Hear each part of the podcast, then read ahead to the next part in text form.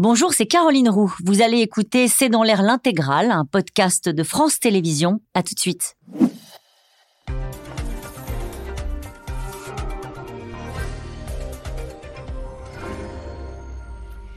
Bonsoir à toutes et à tous, bienvenue dans C'est dans l'air. C'est une montée en tension qui crispe toutes les diplomaties du monde entier. Ce matin, l'Inde a lancé des manœuvres militaires à la frontière avec la Chine. La raison de cette crispation, entre autres, une carte officielle publiée par Pékin qui annexe tout simplement des morceaux de territoire de ses voisins, l'Inde, mais aussi le Vietnam, la Malaisie, les Philippines et même l'allié russe. Ce document est la preuve que le régime chinois a bien l'intention d'étendre ses frontières, mais sur son chemin se dresse un autre géant, l'Inde, qui lui a déjà ravi la première place en matière démographique, avec pas moins d'un milliard et demi d'habitants. La relation entre les Chinois Xi Jinping et l'Indien Modi s'est sérieusement dégradée. Euh, pour preuve, le président chinois a annoncé aujourd'hui qu'il ne se rendrait pas au G20 en Inde à la fin de la semaine. Chine, Inde, ça peut déraper C'est une question que nous posons ce soir et c'est le titre de cette émission. Avec nous, euh, pour en parler, Philippe de Sertine, vous dirigez l'Institut de haute finance, vous enseignez à l'Institut d'administration des entreprises de l'Université Paris 1 Panthéon-Sorbonne. Votre ouvrage, Le Grand Basculement, est publié chez Robert Laffont. Avec nous ce soir, Antoine Bondaz, vous êtes chercheur à la Fondation pour la recherche stratégique, vous êtes spécialiste de la Chine, vous dirigez l'Observatoire du multilatéralisme en Indo-Pacifique, vous êtes par ailleurs enseignant à Sciences Po. Avec nous ce soir, Sylvie Matelli, vous êtes économiste, directrice adjointe de l'Institut de Relations internationales et stratégiques. Je rappelle votre livre, Géopolitique de l'économie, publié chez Erol. Avec nous ce soir, Pierre Aski. Vous êtes chroniqueur international à France Inter et à l'Obs. Je cite votre chronique dans l'Obs. Pourquoi la chaise vide de Xi Jinping au G20 n'augure rien de bon? Vous nous raconterez pourquoi dans un instant. Et puis nous serons en direct dans un instant avec Emmanuel Derville en direct euh, d'Inde. Il est correspondant en Asie du Sud pour le Figaro. Ce sera dans quelques minutes. Bonsoir à tous les quatre. Merci de participer à ce C'est dans l'air en direct. Je voudrais commencer par cette carte. Mais elle est incroyable cette carte. Je me tourne vers vous, Antoine Bondaz. La carte donc est publiée par les officiels chinois. Je crois que j'ai vu que c'était le ministère des Ressources. Et ils disent bon bah c'est tous ces endroits-là sur la carte, on va la voir, on la voit c'est chez nous. Alors le problème, c'est que parfois, certains territoires sont revendiqués par d'autres pays, notamment ceux que je viens de citer à l'instant. Effectivement, que ce soit sur le plan euh, terrestre et le plan euh, maritime. On a souvent l'habitude de rappeler euh, les ambitions et les revendications chinoises, que ce soit en mer de Chine méridionale, notamment avec, par rapport au Vietnam, aux Philippines, en mer de Chine orientale avec mmh. le Japon. Mais il ne faut pas oublier que la frontière avec l'Inde, longue de 3500 km, pose aujourd'hui problème avec des incidents fréquents. En réalité, cette carte, elle n'est pas du tout surprenante. Et il n'y a pas de nouvelles revendications chinoises. Mais cette année, elle a posé. On a l'impression que c'est pas passé comme une lettre à la Alors, effectivement, pour deux raisons. Euh, on n'est pas il y a 20 ans. Premièrement, la Chine aujourd'hui, elle a des capacités qu'elle n'avait pas il y a 20 ans. La montée en puissance de la Chine, la multiplication par 6 du budget militaire chinois, euh, fait évidemment que euh, le rapport de force est différent. Donc la Chine a les moyens de ses ambitions. Puis deuxièmement, il y a un comportement international de la Chine qui a profondément évolué ces dernières années. Si on prend le cas de la mer de Chine méridionale, on a une Chine qui a artificialisé, puis militarisé des îlots. On a une Chine qui euh, utilise de nouveaux acteurs, notamment la milice maritime, pour changer de fait le statu quo, harceler les pêcheurs vietnamiens ou philippins. Et donc c'est avant tout une Chine plus puissante. Plus agressive, mais les revendications en tant que telles, elles, elles n'ont pas véritablement évolué. Vous dites ça comme ça, la Chine qui a militarisé des îlots, on va y revenir dans le détail, c'est tout simplement la Chine qui est arrivée sur des territoires qui n'étaient pas les siens et qui a installé des bases militaires. Euh, donc on, on, va y revenir sur la publication de cette carte et l'effet que ça a eu. Je commençais cette émission en précisant que l'Inde avait procédé à des exercices militaires à la frontière, ça ne les a pas amusés du tout, les Indiens. Non, ça fait un moment d'ailleurs que les Indiens trouvent ça moyennement drôle. On a eu, euh, vous l'avez évoqué, plusieurs incidents. L'un des plus graves a été en 2020. On a eu vraiment là un affrontement armé dans l'Himalaya, euh, dans les régions d'ailleurs qui sont euh, sur la carte justement, euh, où là on a. Il y a quoi dans ces régions? Alors il n'y a rien, il y a la montagne, mais il y a surtout la possibilité, on va dire, d'être notamment d'avoir des bases militaires qui seraient plus proches du voisin, puisque là, bien sûr, on est dans les zones de friction entre les deux grands pays. on avait eu des morts en 2020, on en est sûr entre les deux armées. C'était un peu particulier puisque la grande guerre entre l'Inde et la Chine, qui date de 62, avait stipulé à la fin qu'il n'y aurait plus d'utilisation d'armes à feu entre les deux ex-belligérants. Et là, en 2020, ils se sont effectivement battus à l'arme blanche. il y a eu des morts à l'arme blanche. Donc on sait là qu'il y a eu des frictions. On est avec un G20 qui est très important parce qu'il est en On en parlait ce soir. Il est en Inde. Et donc là, évidemment, peut-être que l'Inde est particulièrement sensible à cette provocation cette année, à ce moment-là, au moment où elle doit être l'hôte international du G20, qui, rappelons-le, est quand même les puissances élargies. La Chine était euh, il y a quelques jours, lorsqu'on parlait des BRICS, elle était à Johannesburg et Xi Jinping était. Donc il y a bien quand même là l'idée de dire euh, on a deux poids, deux mesures dans la diplomatie chinoise. Pierre Aski, si on revient deux minutes sur cette carte, tout ce que vous avez évoqué ce soir, on va y revenir dans le détail, le G20, la relation entre Modi et Xi Jinping, puisque visiblement ils ne se verront pas à la fin de la semaine. Sur la publication de cette carte, on en parlait avec Antoine Mondas pour dire il y a quelques années, ce serait peut-être passé, mais là, ça ne passe plus.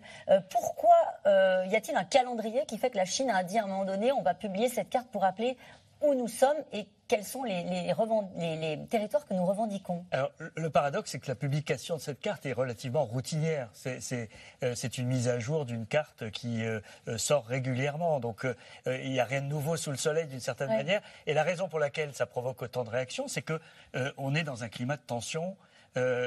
colossal. il y a le mois dernier, il y a eu un incident naval qui aurait pu aller plus loin entre les Philippines euh, et, la, Chine. Euh, la Chine reproche aux Philippines d'avoir accepté d'abriter de nouvelles bases militaires américaines. les bases seront les plus proches de Taïwan. Et donc, si jamais il y a une invasion chinoise de Taïwan, euh, ces bases peuvent ravitailler en armes, en munitions et autres l'armée taïwanaise. Donc, il y a un contentieux qui monte entre les Philippines et, la Chine. Et il se trouve que la Chine a été condamnée sur une plainte des Philippines pour euh, la, mainmise sur ces îlots et sur cette carte.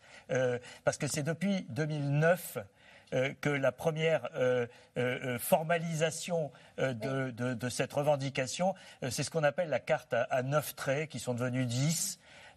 et qui, en gros, récupère 80% de la mer de Chine méridionale. Mais euh, à partir de quelle légitimité À partir de cartes anciennes. Ah oui. Euh, on dit c'était comme ça. C'était comme ça, c'était chez nous. Au XVIIe siècle, donc ça sera comme ça au XXIe siècle.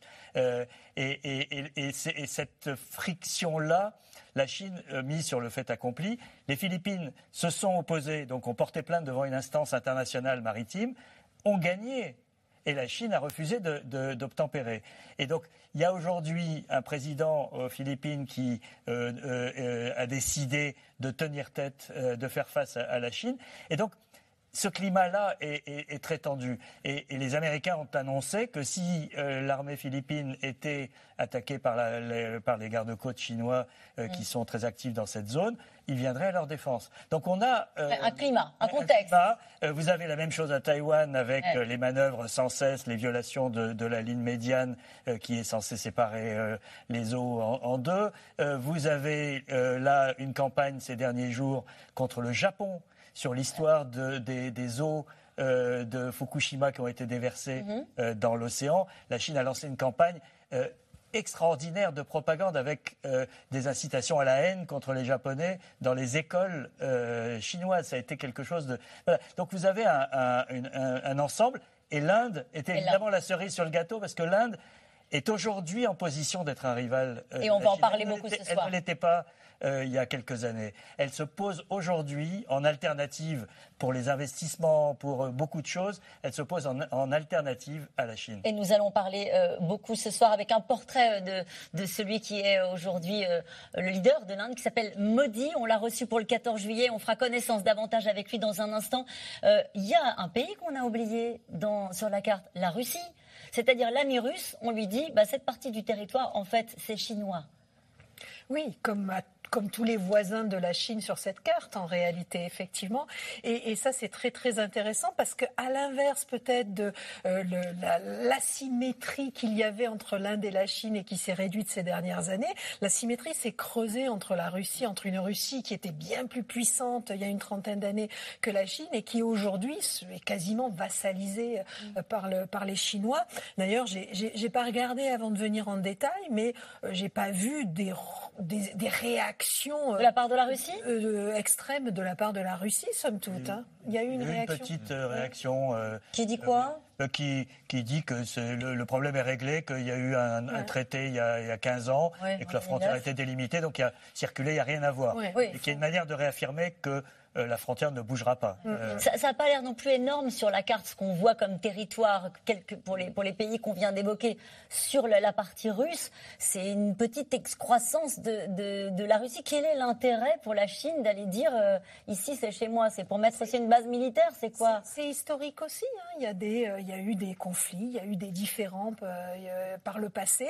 Et c'est une manière de dire bah, c'est différent, on les tranche à notre avantage. Et encore une fois, c'est pas nouveau. Ce que je trouve intéressant, c'est de voir voir monter ces tensions en Asie, dans un contexte en plus où les dépenses militaires augmentent très fortement, et particulièrement en Asie, créant des risques, et en même temps une Chine, et on en parlera peut-être tout à l'heure et sous votre contrôle, qui essaye de se trouver, qui, qui, qui, qui modère et qui euh, tempère ses relations avec ses alliés hors Asie. Et on l'a vu dans l'élargissement des BRICS, où assez étonnamment, euh, à part l'Iran, si tant est qu'on place l'Iran en Asie, il n'y a pas vraiment eu de pays asiatique qui a été intégré.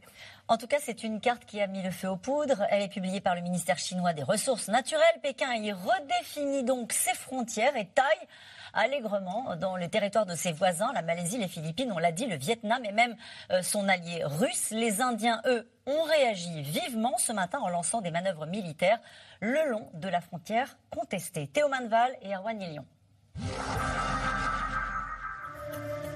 C'est une carte qui inquiète une large partie de l'Asie. Un nouveau tracé publié par Pékin qui s'approprie tout simplement des territoires appartenant à ses voisins. Principale concernée, l'Inde, furieuse. La Chine a publié l'édition 2023 de sa carte qui comprend des zones de l'Arunachal Pradesh. La situation à la frontière est extrêmement tendue. Nos deux pays ont augmenté le nombre de leurs soldats. New Delhi lance en effet des manœuvres militaires d'ampleur après l'annexion sur le papier de deux de ses territoires, l'État d'Arunachal Pradesh au nord-est et l'Aksai Chin au nord déjà théâtre de combat il y a trois ans, faisant 20 morts côté indien et 4 côté chinois. À New Delhi, la colère ne retombe pas. Que les choses soient claires. Revendiquer de manière absurde certains territoires appartenant à d'autres pays ne les rend pas automatiquement vôtres. La Chine a déjà publié par le passé des cartes similaires. C'est une vieille habitude. La réponse de Pékin, merci de ne pas surréagir. L'actualisation régulière de cette carte correspond à l'exercice de la souveraineté de la Chine. Nous espérons que les parties concernées regarderont cette question objectivement, calmement et éviteront toute surinterprétation. Autre zone où la Chine redessine les cartes, la mer de Chine méridionale. Pékin s'arroge le contrôle de zones maritimes revendiquées par le Vietnam, les Philippines ou la Malaisie. Le gouvernement malaisien enverra une lettre de protestation à la Chine. Le ministère des Affaires étrangères dit ne pas reconnaître ces revendications. L'appétit chinois dans la région est déjà bien connu. Les accrochages militaires fréquents en haute mer. Exemple le mois dernier, lorsque ce bâtiment chinois tire au canon à eau sur les gardes-côtes philippins. Il y a deux semaines, c'est même un barrage formé pour les empêcher d'entrer dans une zone disputée. Nous n'avons pas besoin de demander la permission au gouvernement chinois pour venir ici. Pour le gouvernement philippin, ce haut fond fait partie de la zone économique exclusive de notre pays. Au cœur de cette bataille navale, des archipels comme les Spratlys, dont la Chine veut faire des bases avancées face à la présence américaine aux Philippines. Depuis plusieurs années, Pékin fait d'ailleurs sortir de l'eau des îles créées de toutes pièces, comme ici, entre août 2014 et septembre 2015, où un aérodrome émerge peu à peu avec sa piste d'atterrissage. À ceux qui s'émeuvent de la présence de navires de guerre, Pékin assure qu'il s'agit de pêcheurs. Ces récifs font partie des îles chinoises Nansha et ont toujours été un abri contre les rafales de vent pour les bateaux de pêche chinois. Il est parfaitement normal que ces bateaux de pêche chinois s'abritent dans les récifs. Beaucoup plus au nord, enfin, réaction bien plus mesurée du côté du Kremlin. Dans ces nouveaux contours, la Chine intègre pourtant l'île de Bolshoï-Ussurisk, 350 km jusqu'ici partagés entre Pékin et Moscou. Un territoire accaparé, les médias russes se questionnent, mais pour le gouvernement, rien à signaler. La Russie et la Chine ont une position commune. La question des frontières entre nos deux pays a été définitivement réglée. Nous avons maintes fois réaffirmé l'absence de prétention territoriale en vertu du traité de bon voisinage, d'amitié et de coopération signé en 2001. Sur cette île du fleuve Amour, pas question de risquer la rupture avec le proche allié chinois. Xi Jinping désormais à la tête d'un pays officieusement agrandi de 122 000 km. Et cette question d'Alain, la Chine irait-elle jusqu'à la guerre avec ses voisins pour conforter les nouvelles frontières qu'elle s'est auto-attribuées? En tout cas, elle met les moyens militaires dans la région, on l'a vu. Alors il y a plusieurs choses, parce que euh, là où elle met le maximum de moyens militaires, donc effectivement une croissance très forte, elle est encore, il faut être très clair, hein, très très loin de la puissance américaine. Hein. donc le budget chinois, c'est à peu près 250, pas tout à fait 230, 230 milliards par an. Les États-Unis, c'est plus du triple. Hein. donc on n'est vraiment pas du tout dans, la, dans le même rapport. Mais évidemment, les États-Unis sont loin. Donc là, la Chine est vraiment le grand, grand, euh, on va dire, le grande force d'Asie. En revanche, là où ils mettent le maximum, mais vraiment le maximum de moyens, c'est dans la marine. Dans la marine, et d'ailleurs on l'a vu là tout à l'heure dans le reportage, c'est-à-dire vous avez euh, aujourd'hui en nombre de bâtiments, la marine chinoise est la première du monde, en nombre, évidemment pas en qualité. Elle n'a pas du tout les porte-avions nucléaires, elle n'a pas non plus d'ailleurs les sous-marins comme peuvent l'avoir d'autres pays, mais euh, elle en a beaucoup, mais pas forcément par exemple des sous-marins nucléaires. Donc euh, elle va avoir, je dirais, elle va pousser, pousser un peu partout. Une vraie question qui se pose par rapport à ce que vous évoquez, mhm. est-ce qu'elle va aller jusqu'à la guerre? En fait, elle n'a pas d'expérience de guerre. Ça c'est un point important à rappeler. La dernière fois que la Chine a fait vraiment la guerre, c'était en 75. Ça fait très longtemps. Elle n'a pas du tout l'habitude, on va dire, d'avoir des engagements sur le terrain. Et on a vu en Russie, euh, et en Ukraine il y a quelque temps, que évidemment rien ne remplace le moment de vérité. On ne sait pas exactement là de ce point de vue. On voit l'équipement, on voit l'équipement qui augmente, qui augmente. Là, ce qu'on disait tout à l'heure hein, sur euh, les, les gardes-côtes, ils ont tiré au canon à eau. Bon, alors c'était violent hein, quand même, hein, parce qu'ils y sont allés violemment. Mais vous voyez, ce sont des escarmouches pour le moment. Quand on évoquait, on a vu aussi les images tout à l'heure en Inde. Ce qu'on disait, c'était, c'était là à l'arme blanche. C'est-à-dire, on n'est pas dans des vrais terrains d'opération comme on peut connaître en Ukraine actuellement. Mm-hmm. Mais ces exercices militaires, on va revenir sur la puissance de feu euh, de la marine chinoise, ces exercices militaires à la frontière. Euh, vous dites comme pour la carte, bon, bah, c'est pas grave, il y en a régulièrement. Ou est-ce que quand même on assiste, à cette montée en tension euh, dans cette région-là précisément entre l'Inde et la Chine? Très clairement une montée en tension. Il y a notamment du côté chinois sur les hauts plateaux tibétains, himalayens, puisqu'une partie du Xinjiang hein, également est à la frontière avec l'Inde. On a une militarisation de la part de la Chine, également un durcissement des positions. C'est-à-dire que la Chine, en l'espace de 15-20 ans, a construit un réseau d'infrastructures de transport qui n'existait pas auparavant pour pouvoir acheminer de la logistique. Elle a construit des bases, elle a durci ses bases, c'est-à-dire qu'elle a renforcé avec du béton et autres pour faire face potentiellement à des frappes d'artillerie, à des frappes aériennes, et elle commence à déployer massivement euh, des troupes et des équipements à la frontière. Est-ce que ça veut dire que la Chine veut aller à la guerre avec l'Inde Non. Et d'ailleurs, la Chine. Pourquoi vous êtes aussi euh, sûr de vous? Parce que la stratégie de la Chine jusqu'à présent, c'est évidemment de se renforcer, d'être en position de force, mais de changer le statu quo de façon progressive. C'est ce qui se passe exactement en mer de Chine méridionale.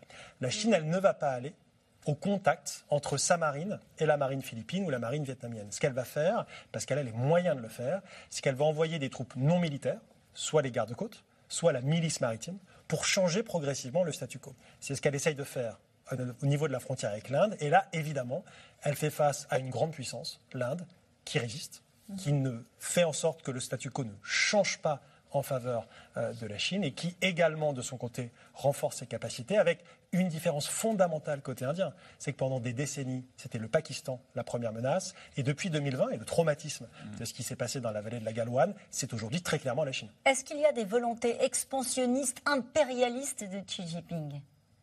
Plus peut-être que de ses prédécesseurs Est-ce qu'on est entré dans autre chose, euh, Pierre Aski Moi, je pense que Xi Jinping a une volonté hégémonique en Asie. Euh, ce qui n'est pas tout à fait la même chose. C'est-à-dire que euh, ce qu'il souhaite, c'est que les autres pays reconnaissent la supériorité de la Chine. Ce qui était le cas de l'Empire autrefois. C'est-à-dire que quand la Corée voulait faire du commerce avec la Chine, il fallait qu'elle reconnaissent la supériorité de l'empereur euh, chinois. Euh, et c'est ça, c'est un petit peu le, retour à, ce type de suzeraineté. Euh, et, ça mais qui est inquiétant ou pas, ça ne passe pas nécessairement par la guerre, mais là je suis entièrement d'accord avec Antoine. on est plus dans l'intimidation et, l'affirmation d'une telle supériorité que vous n'avez qu'à vous soumettre. Parce que vous, vous savez à quoi ça me fait penser Et c'est en ça que, la présence américaine est le seul contrepoids aujourd'hui. Peraski, vous savez à quoi ça me fait penser quand, euh, même si ça n'a rien à voir dans l'histoire de ces deux pays. À Poutine. Mais oui, quand on disait il a massé 150 000 troupes à la frontière, mais non, il ne va pas intervenir. C'est pour impressionner. C'est pour ça qu'il y a une exception. Ah. L'exception, c'est Taïwan. Ah oui. L'exception, c'est Taïwan. Parce que là, on n'est pas sur des revendications territoriales. On ne revendique pas une partie du territoire d'un autre.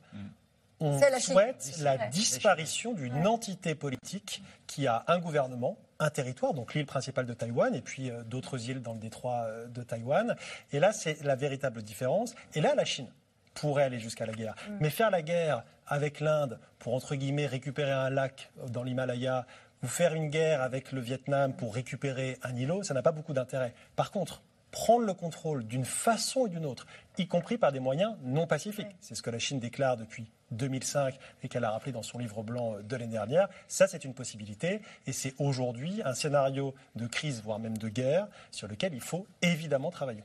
Est-ce que la mauvaise santé économique de la Chine alors peut-être mauvaise santé, c'est un peu fort. Le ralentissement économique chinois euh, les rend plus agressifs euh, justement sur ces sujets-là, que ce soit euh, ce qui se passe dans l'Indo-Pacifique avec l'appui, la, force, la force maritime chinoise ou sur ses prétentions territoriales. Alors c'est un vrai sujet, c'est une vraie question, parce que l'une des différences entre la Russie et la Chine, c'était la stratégie économique. Hmm. Au sens où la Russie fait la guerre, la Russie est agressive ou est une puissance ou est un pays euh, qui essaie de perturber les relations internationales parce qu'ils ont perdu d'autres moyens, parce qu'ils n'ont pas su investir dans leur économie et qu'ils ont vu autour d'eux leurs satellites et en particulier en Europe, les pays baltes, la Pologne et autres, prospérer beaucoup plus vite qu'eux depuis 30 ans.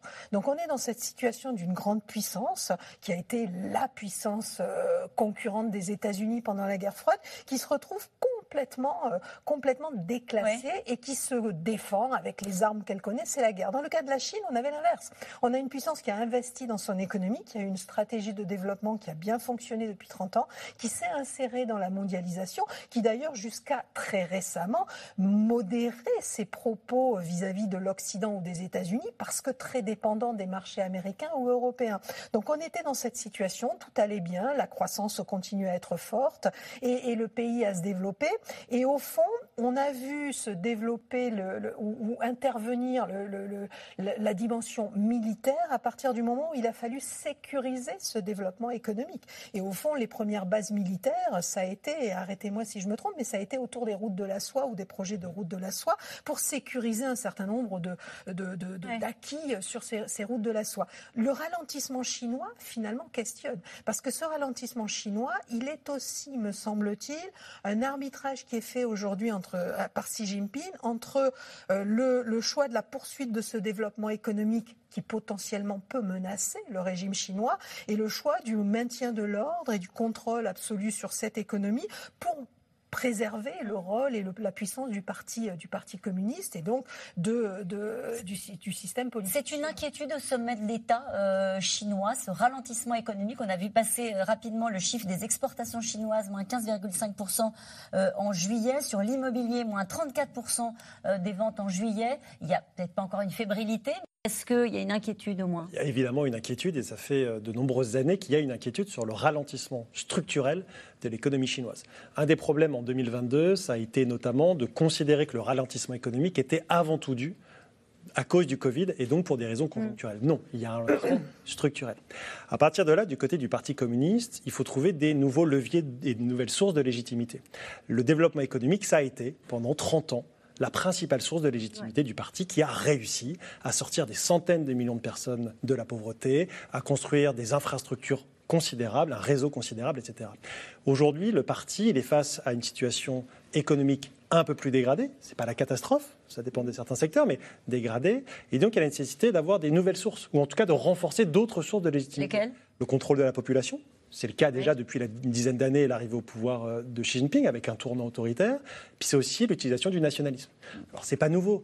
Dès les années 90, suite à Tiananmen, on utilise le nationalisme. Mais aujourd'hui, il est renouvelé et on a une véritable campagne d'embrigadement de la population.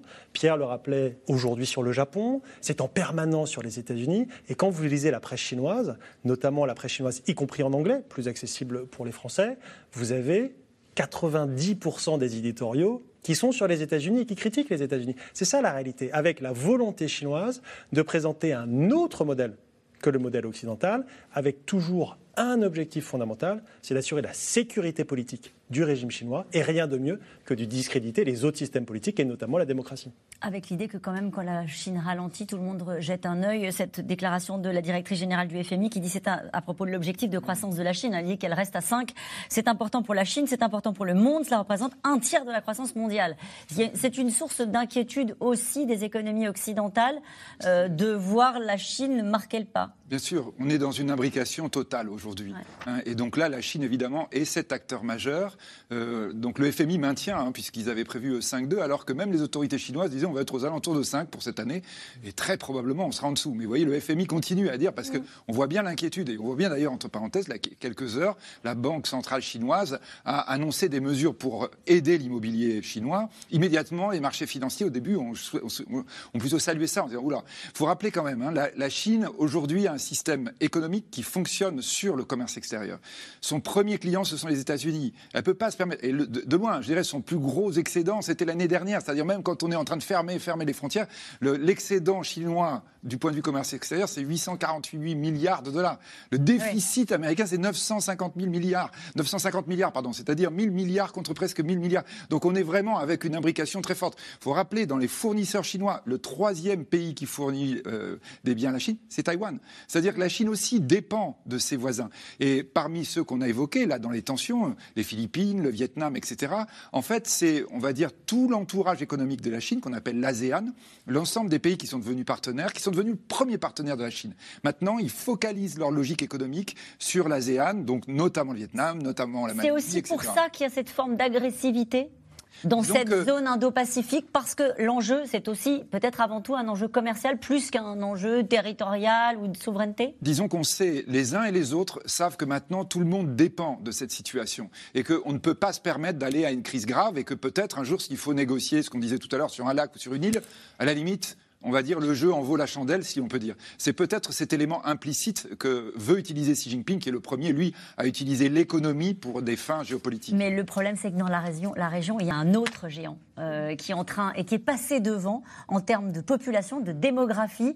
Euh, on pourrait se dire, bon, bah, c'est pas grave, ils sont quasiment à touche-touche, à 1 milliard 400 millions d'habitants. Sauf qu'aujourd'hui, c'est l'Inde mm. euh, qui est plus puissante démographiquement. Est-ce que la Chine l'a vécu, Pierre comme une première défaite? Euh, alors peut-être pas sur le plan démographique, euh, euh, bien que ce soit un sujet sensible, puisque la Chine a aujourd'hui une panne de, démographique. La politique de l'enfant unique a été gardée trop mhm. longtemps et aujourd'hui elle a du mal à relancer la, natalité. Mais il y a une rivalité ancestrale, historique entre, entre les deux pays, mais qui était vécue de manière assez humiliante par les Indiens pendant très longtemps. Parce que les Indiens n'arrivaient pas à, allumer leur, leur, moteur économique, euh, étaient euh, très jaloux, je dois dire, moi j'ai voyagé dans les deux, euh, des infrastructures chinoises. vous, comparez les, trains TGV, le plus grand réseau de TGV au monde en, Chine, et les trains indiens, les ports, les, aéroports. Les Indiens étaient à la traîne pendant très longtemps. Et là, tout d'un coup, euh, ces dernières années, l'Inde s'est réveillée à trouver la, martingale. Elle a aujourd'hui, euh, par exemple, dans le numérique, elle a des infrastructures qui sont euh, assez épatantes. Et, et l'Inde a pris de l'assurance et elle s'oppose aujourd'hui, et c'est là que ça devient intéressant, en alternative à la Chine. Euh, il y a quelques mois, euh, le, patron de Tata, c'est le grand groupe historique euh, de tout, de, un conglomérat. Ils sont mais il fait des voitures. Ils sont de tout, ils font des voitures, mais ils font aussi, ils sont dans la banque, ils sont dans l'informatique, ils sont dans tout. Le, PDG, donc c'est un groupe familial, était à Paris pour le lancement d'une fondation France-Asie. Il a fait un discours qui était de dire, mais tout ce que fait la Chine, tout ce que, avec vous, la sous-traitance, les usines, etc., on peut le faire en Inde. Faites-le avec un ami. Vous voyez C'est-à-dire qu'on joue sur cette carte. On a les mêmes compétences et les mêmes capacités avec plus de jeunes que, que, la Chine aujourd'hui, et, et, on est vos amis. Et on va y revenir euh, parce qu'effectivement, certaines entreprises, euh, on le verra tout à l'heure, ont été heurtées par ce qui s'est passé en Chine, notamment au moment du Covid, et commencent à déplacer en Inde certaines de leurs activités. Ça aussi, ça rend les, Chinois un petit peu nerveux. En tout cas, euh, c'est depuis cette année le pays le plus peuplé au monde. Devant la Chine, l'Inde est devenue un géant incontournable qui assume désormais également ses ambitions économiques, vous le disiez à l'instant. À la tête de ce pays de 1,4 milliard d'habitants, un Premier ministre avec une main de fer.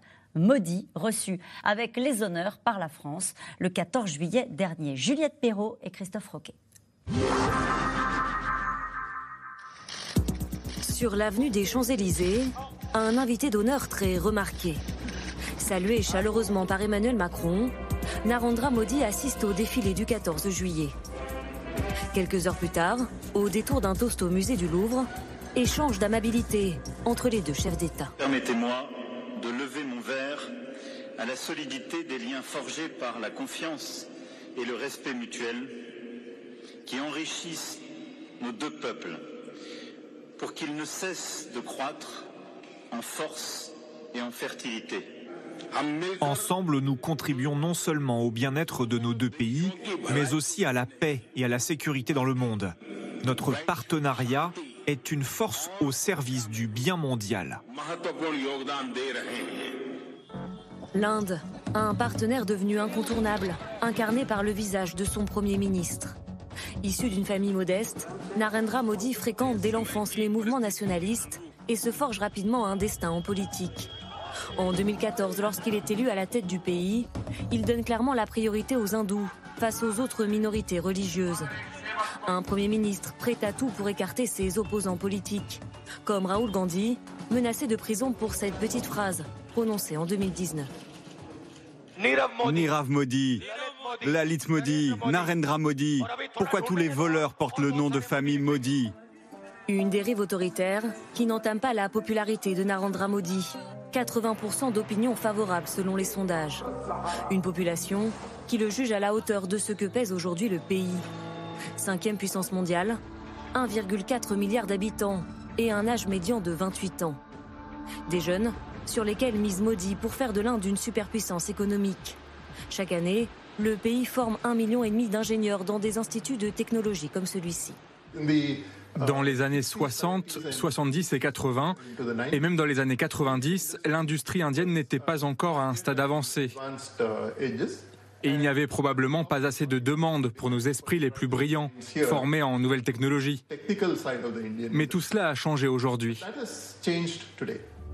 En VRP de ce futur atelier du monde, Narendra Modi toujours, qui s'affiche aux côtés des dirigeants internationaux. Et alors que le voisin chinois regarde d'un œil attentif ce pays en devenir, New Delhi ne cache pas sa préférence pour les États-Unis. En juin dernier, de nouveaux partenariats ont été conclus entre les deux pays. L'occasion pour le Premier ministre indien d'envoyer une petite pique à la Chine. Les nuages sombres de la coercition et de la confrontation jettent leur ombre sur l'Indo-Pacifique. La stabilité de la région est devenue l'une des principales préoccupations de notre partenariat. Mais gare à l'excès de confiance. Pékin reste aujourd'hui l'un des partenaires commerciaux privilégiés de New Delhi. Difficile de prédire comment Narendra Modi compte manœuvrer dans cet exercice d'équilibriste, mais en attendant, les signaux envoyés au reste du monde se multiplient. Il y a quelques semaines, l'Inde a réalisé avec succès un alunissage sur le pôle sud de la Lune, une prouesse que n'avait réussi jusque-là qu'une poignée de pays, les États-Unis, la Russie et la Chine. Alors, nous sommes en direct euh, de New Delhi avec Emmanuel Derville. Merci d'être avec nous euh, euh, ce soir. Vous êtes correspondant en Asie du Sud pour le journal Le Figaro. J'ai une question à vous poser direct. Est-ce que vous connaissez Modi Est-ce que vous l'avez déjà interviewé? Quel homme est-il? Alors non, je n'ai jamais interviewé Modi directement. Il est très difficile à interviewer. Particulièrement parce que Narendra Modi est quelqu'un qui se méfie des journalistes et des médias. C'est un homme qui préfère s'adresser directement à ses concitoyens et à son auditoire par les réseaux sociaux ou par les outils qui sont à, sa disposition. Et c'est pas quelqu'un qu'il est facile d'approcher. Euh, donc non, je ne l'ai jamais rencontré directement. La seule fois qu'on a pu publier une interview de lui, euh, on a été obligé de faire cette interview par écrit. C'était en 2015 et à l'époque, il refusait absolument euh, toute interview, euh, toute interview en direct, précisément parce que non seulement il se méfie beaucoup des journalistes, mais aussi parce qu'il maîtrise à l'extrême sa communication et son image et qu'il veut absolument éviter toute petite phrase ou tout accrochage qui le mettrait en défaut. Mais quelle image veut-il donner? Alors, Narendra Modi, auprès de ses concitoyens, il veut donner l'image d'un homme fort, d'un homme puissant, d'un homme qui a su euh, rendre à l'Inde sa fierté, la fierté qu'elle aurait perdue euh, à cause de la colonisation. Ça, c'est la première chose, mais c'est intéressant parce que cette volonté-là, elle transparaît également dans la politique étrangère indienne, c'est-à-dire qu'aujourd'hui, Modi, a, et il l'a appelé un peu comme ça d'ailleurs, sa politique étrangère repose sur le principe de l'India First. C'est-à-dire que toute la politique étrangère indienne, toutes les ambitions indiennes de refonte du système international hérité de l'après-seconde guerre mondiale, cette refonte-là, elle doit se faire pour que l'Inde puisse avancer ses pions, accroître son influence à travers le monde, être une puissance respectée et modifier les règles du jeu à son avantage. Ce n'est pas une volonté de réformer le système international pour le rendre plus juste, plus équitable, mais plutôt pour le rendre plus favorable à l'Inde. De ce point de vue-là, l'Inde a vraiment une politique étrangère qui est une réelle politique que Kissinger ne désapprouverait pas. Hmm, Inde first, hein, c'est ce que on avait dit pour les États-Unis et, aussi euh, euh, pour la Chine. Une réaction à ce qui vient d'être dit sur Modi, l'homme fort. C'est vrai qu'il y a une curiosité sur sur Modi. On a appris à connaître Xi Jinping, l'homme du parti, la raideur, sa femme, chanteuse. Modi, c'est un homme, c'est un peu lointain pour nous. C'est une personnalité que les Occidentaux connaissent moins. Il devrait pourtant. Il devrait. Euh, il est arrivé effectivement, on disait au pouvoir en 2014. C'est quelqu'un qui est quelqu'un dur. Il faut vraiment être très. C'est un régime autoritaire. C'est un. Alors c'est une démocratie l'Inde, hein, mais lui, le BJP et notamment, euh, je dirais dans, le gouvernement de la province qu'il a qu'il a exercé, notamment aux alentours de 2002, où il y a eu des répressions extrêmement fortes dans sa province. Il a toujours, on va dire, cette image au sein de l'Inde de quelqu'un qui a réprimé très très durement, euh, notamment les minorités musulmanes en, en Inde. il est issu d'un parti et d'une mouvance très ultra-nationaliste. Et effectivement, il a repris un pays qui était un pays malade d'un point de vue économique. Il faut rappeler, en 2012, c'est la plus grande panne électrique de toute l'histoire du monde. Hein. C'est-à-dire qu'il a touché des millions et des millions d'Indiens, des centaines de millions d'Indiens simultanément, parce que le réseau était complètement euh, dans un état désastreux. Modi a, pris ça à bras-le-corps. Il a pris aussi à bras-le-corps, on va dire, l'approche sur la finance indienne. Il a essayé au maximum, je dirais, d'appuyer la finance indienne. Il a un seul vrai problème aujourd'hui, c'est la question de l'investissement. Il faut rappeler, on, dit l'Inde est grand, mais l'Inde, c'est même pas 20% du PIB chinois. Hein. c'est quand même encore un, pays. Un vient, de, il vient, vient de dépasser la Grande-Bretagne, ce qui est énorme évidemment. Il vient de dépasser la Grande-Bretagne, il est devant la France, mais il est à peu près plutôt euh, à notre niveau. Il va remonter très vite l'Allemagne. Il a 7% de croissance. L'Allemagne en a zéro. Il va remonter très vite le Japon. Ça va devenir la troisième puissance du monde, mais elle est très très loin encore des deux premières. Mhm. Euh, Allez-y, Piraski. Narendra Modi a plusieurs des caractéristiques de, ce qu'on appelle les, les, les illibéraux, c'est-à-dire euh, l'homme fort, euh, euh, qui joue avec les institutions dans un sens plutôt restrictif, la liberté de la presse, l'indépendance de la justice, son opposition. Raoul Gandhi était menacé d'être d'être déclaré hors course politique sur cette petite déclaration qu'on a entendue tout à l'heure. Donc il y a, y a, y a la persécution des minorités, malgré tout, qu'il faut pas oublier. Il y a, y a, une province entière, le Cachemire, qui est, où les, le respect des droits de l'homme est, est, très, très, très problématique donc il y a, quand même une liste de, questions. Après, il y a des élections. Le, le, le Mais du coup, il s'entend bien avec Poutine et Xi Jinping. Et le, BJP vient de perdre, par exemple, le contrôle euh, d'un des États euh, de la fédération. Donc, euh, il y a encore cette possibilité qui n'existe pas en Chine, qui n'existe pas en Russie, d'avoir des alternances. Donc, c'est une image un peu ambiguë qui est celle de ces démocraties illibérales euh, qui, euh, flirte avec euh, la, ligne rouge de l'autoritarisme. Emmanuel Derville, on essaie d'interroger ce soir les ambitions de ces deux géants dans cette région-là, à la fois Xi Jinping et Modi. comment est-ce que les Indiens ont réagi à ce qui ressemble, vu d'ici, à un camouflet? C'est-à-dire que le président chinois a dit le G20 en fin de semaine, c'est sans moi, je n'irai pas. Alors évidemment, pour euh, l'Inde, c'est une mauvaise nouvelle parce que l'Inde avait à cœur d'utiliser ce sommet du G20 et sa présidence du G20 pour justement avancer dans ce que j'expliquais tout à l'heure, c'est-à-dire cette, idée de refonte du système international euh, maintenant, le fait est que la relation avec la Chine est très mauvaise depuis maintenant deux ans. Il faut se souvenir, trois ans, pardon. Il faut se souvenir qu'en 2020, il y a eu des affrontements très violents entre l'armée indienne et l'armée chinoise dans l'ouest de l'Himalaya, dans une région qu'on appelle l'Aksai Chin. Vous savez que les, deux pays ne s'accordent pas sur leurs frontières à, plusieurs, niveaux, dans plusieurs zones. Euh, et donc, finalement, euh, cette absence de Xi Jinping, elle est plutôt, je dirais, assez symptomatique d'un dialogue qui patauge entre l'Inde et la Chine. Euh, il n'arrive pas à, résoudre ces, tensions au niveau de la frontière.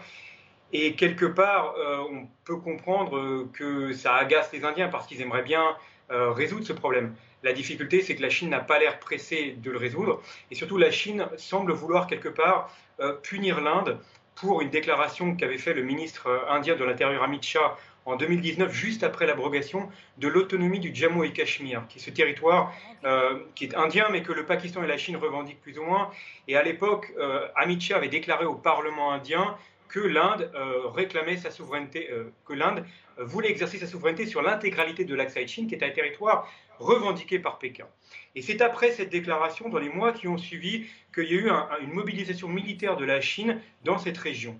Et depuis, en fait, la Chine semble semble vraiment euh, déterminée à punir New Delhi et à démontrer à New Delhi qu'elle n'a pas l'intention de se laisser faire et qu'elle veut contrer cette, espèce de, revendication indienne. Emmanuel Derville, on se posait la question, vous n'étiez pas encore avec nous, euh, sur est-ce que ça peut déraper, vous qui êtes observateur privilégié de cette, de cette région-là, de cette région Indo-Pacifique et des relations entre l'Inde et la Chine, est-ce que ça se tend dangereusement à vos yeux? Alors, sur le plan indien, je dirais que l'Inde n'a pas du tout intérêt à ce que ça dérape. Euh, d'abord parce que l'armée indienne souffre de beaucoup de pénuries d'équipements depuis le début de la guerre en Ukraine. L'armée indienne dépend énormément d'équipements russes. Et donc, euh, ses avions de chasse, ses tanks, euh, son artillerie a besoin de pièces détachées, a besoin de munitions qui viennent de Russie. Donc, concrètement, pour dire les choses très simplement, l'Inde n'a ni les fonds, ni sans doute les pièces et les munitions nécessaires pour lancer une guerre contre la Chine.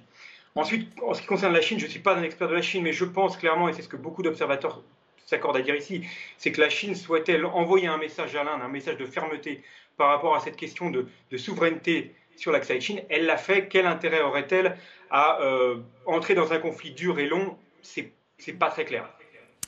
Cette question d'Hervé dans le Morbihan. Quel est l'état de l'armée indienne face à la superpuissance militaire de son voisin chinois, Antoine Gonzaz? Une asymétrie de façon générale qui est extrêmement forte entre l'Inde et la Chine. Sur le plan commercial, par exemple, il faut rappeler que l'année dernière, on a atteint 135 milliards d'échanges entre l'Inde et la Chine, avec 100 milliards de déficit hmm.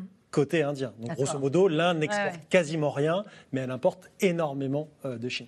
Sur le plan purement stratégique, la Chine a l'avantage de contrôler le haut plateau tibétain et donc himalayen, et donc d'être en position face à l'Inde, qui est une position avantageuse. Alors c'est compliqué de faire voler des avions, des drones à 4000 mètres d'altitude, plus compliqué que quand vous êtes par exemple en mer de Chine méridionale, mais ça vous donne un avantage stratégique. Et c'est pour cela que l'Inde se rapproche de très nombreux pays, y compris de la France et multiplie les accords de partenariat de défense. C'est le cas avec la France, que ce soit pour des sous-marins, pour des avions, avec euh, l'achat euh, de Rafale. C'est le cas aussi avec d'autres pays, désormais également les États-Unis, et c'est euh, une des grandes avancées de la visite de Modi à Washington. Il joue les Occidentaux, Modi Modi, il joue tout le monde. Modi, c'est ce qu'on appelle souvent le multi-alignement.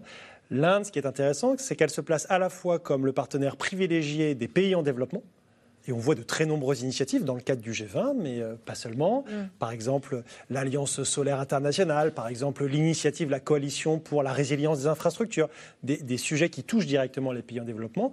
Et en même temps, elle se rapproche des pays euh, développés, des pays notamment occidentaux.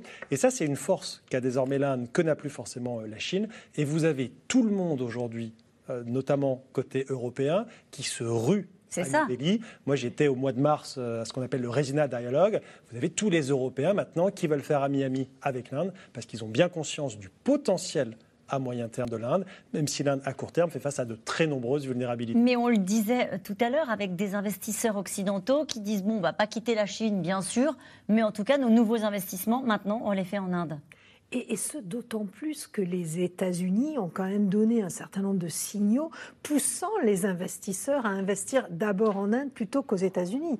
Euh, alors des signaux, d'une part, autour du concept de friendshoring, la mondialisation des amis, avec l'idée qu'au fond, c'était plus facile de travailler avec des démocraties et qu'il fallait se méfier euh, euh, des autocraties ou des régimes autoritaires. Ça, c'est un premier élément. Puis un certain nombre de sanctions aussi et de contrôle des exportations qui sont entrées en vigueur et qui pénalisent très fortement toutes ces entreprises qui euh, dépendraient euh, de, la Chine ou qui voudraient euh, utiliser la plateforme Chine pour faire des, affaires. Donc ça, c'est un élément extrêmement important.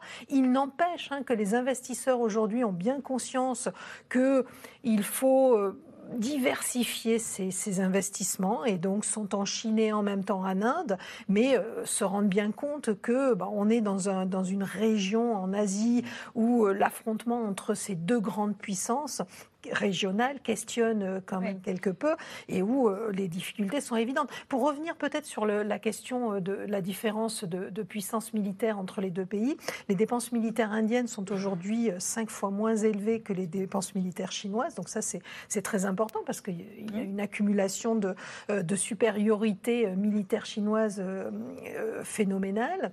Et puis l'élément qu'on a cité et qu'on a dit, c'est que l'Inde est aujourd'hui très dépendante de ses importations même si elle commence à monter en compétence sur le plan militaire, là où la Chine a une longueur d'avance. Que fera la Russie si jamais il y avait un conflit entre la Chine et l'Inde? Bah Justement, c'était la question que je voulais poser, parce que tout ce petit monde s'est réuni euh, il n'y a pas très longtemps pour les BRICS, hein, Brésil, Inde, Chine, et puis des pays en Afrique du Sud et des pays qui ont été euh, accueillis, dont l'Arabie Saoudite, dont on va parler dans, un instant.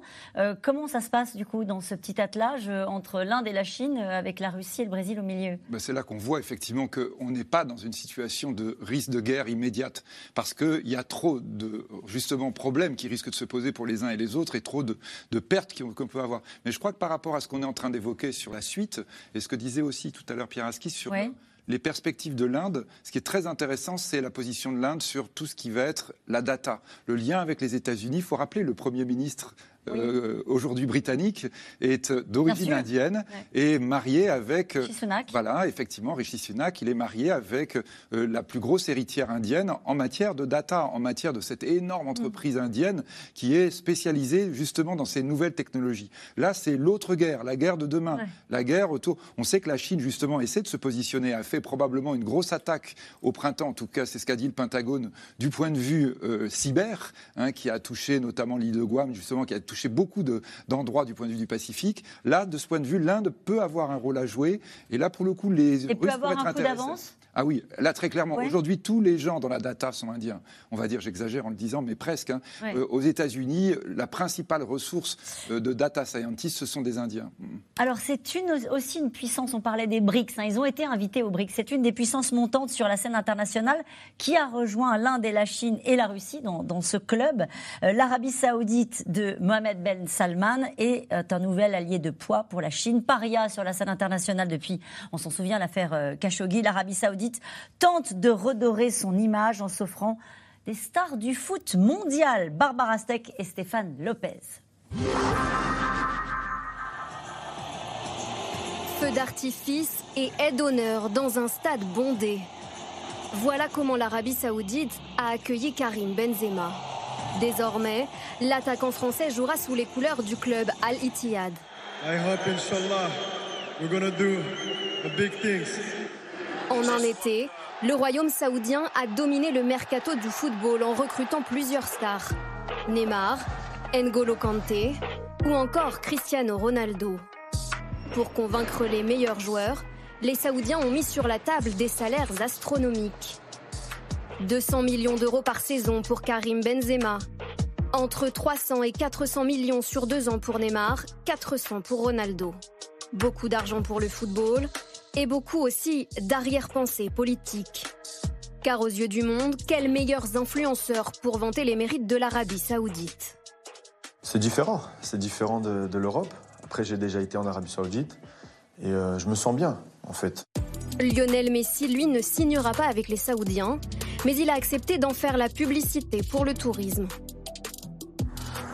À la tête du royaume, Mohamed Ben Salman, persuadé qu'il faut miser sur la modernité. L'ambition du prince héritier, faire de l'Arabie saoudite un acteur incontournable. La population va augmenter dans la région de 33 millions de personnes aujourd'hui à 50-55 millions en 2030. Donc, en 2030, nous allons atteindre la capacité maximale des infrastructures existantes de l'Arabie saoudite. Ça soulève une question très importante pour le Royaume. Nous devons nous développer.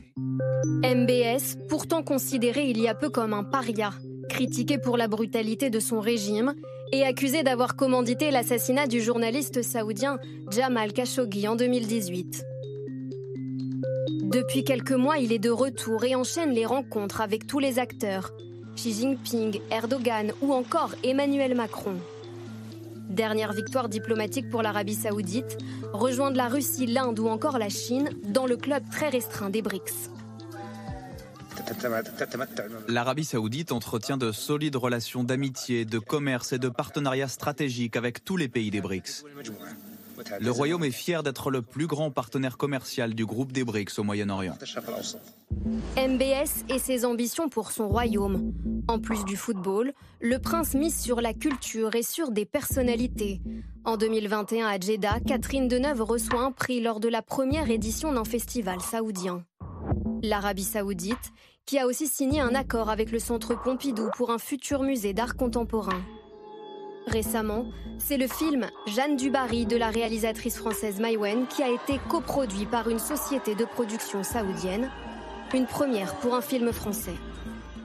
Le prince héritier a une priorité, ne plus dépendre du pétrole et diversifier son économie. Il se sert des revenus du pétrole pour effectivement faire une transition. Et euh, MBS a compris que le pétrole, dans 30 ans, 50 ans ou 60 ans, évidemment, ça va, ça va venir, il y a une fin. Et donc, on anticipe sur le solaire, sur l'hydrogène, etc. Ils veulent être une grande puissance aussi euh, verte. Euh, sauf qu'effectivement, en attendant, le pétrole, effectivement, sert à, financer tout ça. Quoi. On sent chez MBS une soif de revanche. Encore une fois, là. Sur qui? Bah sur, les Arabes, sur, sur, les, sur les Occidentaux. Ce pays, encore une fois, qui avait une très mauvaise image en disant c'est des Bédouins qui sont au Moyen-Âge. Maintenant, ils veulent prouver on n'est pas moderne, on est hyper moderne. Parmi les ambitions du prince héritier, la construction de Néom, la ville du futur au cœur du désert. Un projet démesuré dont le coût est estimé à 500 milliards de dollars. Et comment tout ça s'organise entre la Chine, l'Inde, cette puissance, est-ce que c'est une puissance émergence D'ailleurs, je ne sais pas comment est-ce qu'il faut la qualifier, euh, l'Arabie Saoudite. Ils viennent de passer les 1000 milliards de dollars de PIB. Vous voyez, nous, on a toujours des critères, donc c'est beaucoup. donc, c'est beaucoup Oui, donc ça veut dire qu'ils sont en train, effectivement, de monter. Hein. Et donc euh, là, ce qu'on avait vu déjà au moment de la Coupe du Monde du Qatar, hein, tout le Proche-Orient est tourné vers l'Asie. C'est l'Asie. Leur partenaire, c'est la Chine. Leur partenaire, c'est l'Inde. C'est pour ça que ça a évidemment du sens par rapport à tout ce qu'on vient de dire. Et eux, évidemment, c'est la grande puissance musulmane. Et là, on l'a évoqué avec euh, l'Inde. Le problème majeur de l'Inde, euh, après la Chine, c'est le Pakistan et le Bangladesh, c'est-à-dire euh, quand même 400 millions de personnes qui sont musulmanes. On a l'Indonésie et on a en Chine ce problème musulman qui signifie que l'Arabie saoudite a un rôle à jouer. Elle a un rôle et elle le sait bien. du point de vue commercial, bah, la manière justement de faire parler toutes ces communautés. quand on est en train de parler de l'Asie, vous avez cette immense communauté musulmane qui est une question centrale on a eu la guerre en Afghanistan, on a le Pakistan qui a été épuisé par des années de guerre, mais c'est à côté de l'Inde, c'est juste à côté de la Chine. Donc là, on est avec des questions qui sont fondamentales. C'est intéressant parce qu'on essaie de savoir à quel point c'est imbriqué. Euh, la Chine a fait du développement de ses relations avec l'Arabie Saoudite une priorité. Ça, c'est Xi Jinping qui dit ça.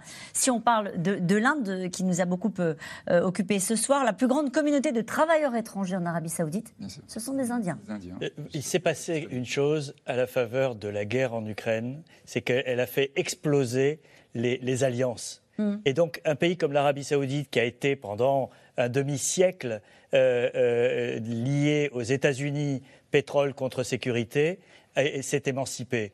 Euh, L'Inde ne veut plus s'aligner, elle, achète du pétrole russe, elle ne condamne pas la guerre en Ukraine, elle va avec les États-Unis et elle est dans les BRICS avec les, Chinois. Donc vous avez cette, euh, euh, diversité d'alliances et de relations euh, qui est totalement nouvelle et qui fait exploser tous les cadres anciens. L'Arabie saoudite, comme l'Inde, on l'a dit sur l'Inde, mais c'est une puissance égoïste.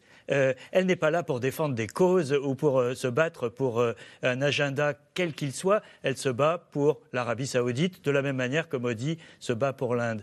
Les BRICS, de ce point de vue-là, c'est une coquille vide qui envoie un signal politique, mais qui ne fait rien. Et qui envoie un signal à nous, les Occidentaux? Qui envoie un signal euh, au monde entier. Alors, il y, a une lutte d'influence à l'intérieur des BRICS entre l'Inde et la Chine. L'Inde ne veut pas, moi je l'ai entendu euh, de la part, dans la bouche d'un responsable indien, l'Inde ne veut pas que les BRICS deviennent un club anti-occidental. D'accord. Euh, alors que la Chine veut en faire le fer de lance de sa croisade contre les Américains. Je vais remercier Emmanuel Derville qui est resté avec nous. Merci d'avoir été en direct euh, de New Delhi. Sans doute qu'on va parler de plus en plus hein, dans les mois euh, qui viennent de la situation en Inde. Je vous dis à bientôt et puis nous allons maintenant revenir aux questions des téléspectateurs. Merci d'avoir écouté C'est dans l'air. Comme vous le savez, vous pouvez désormais écouter l'intégrale, mais aussi l'invité ou vos questions à nos experts. Tous ces podcasts sont disponibles gratuitement sur toutes les plateformes de streaming audio. Et pour le replay vidéo, c'est sur France.tv, bien évidemment. À bientôt.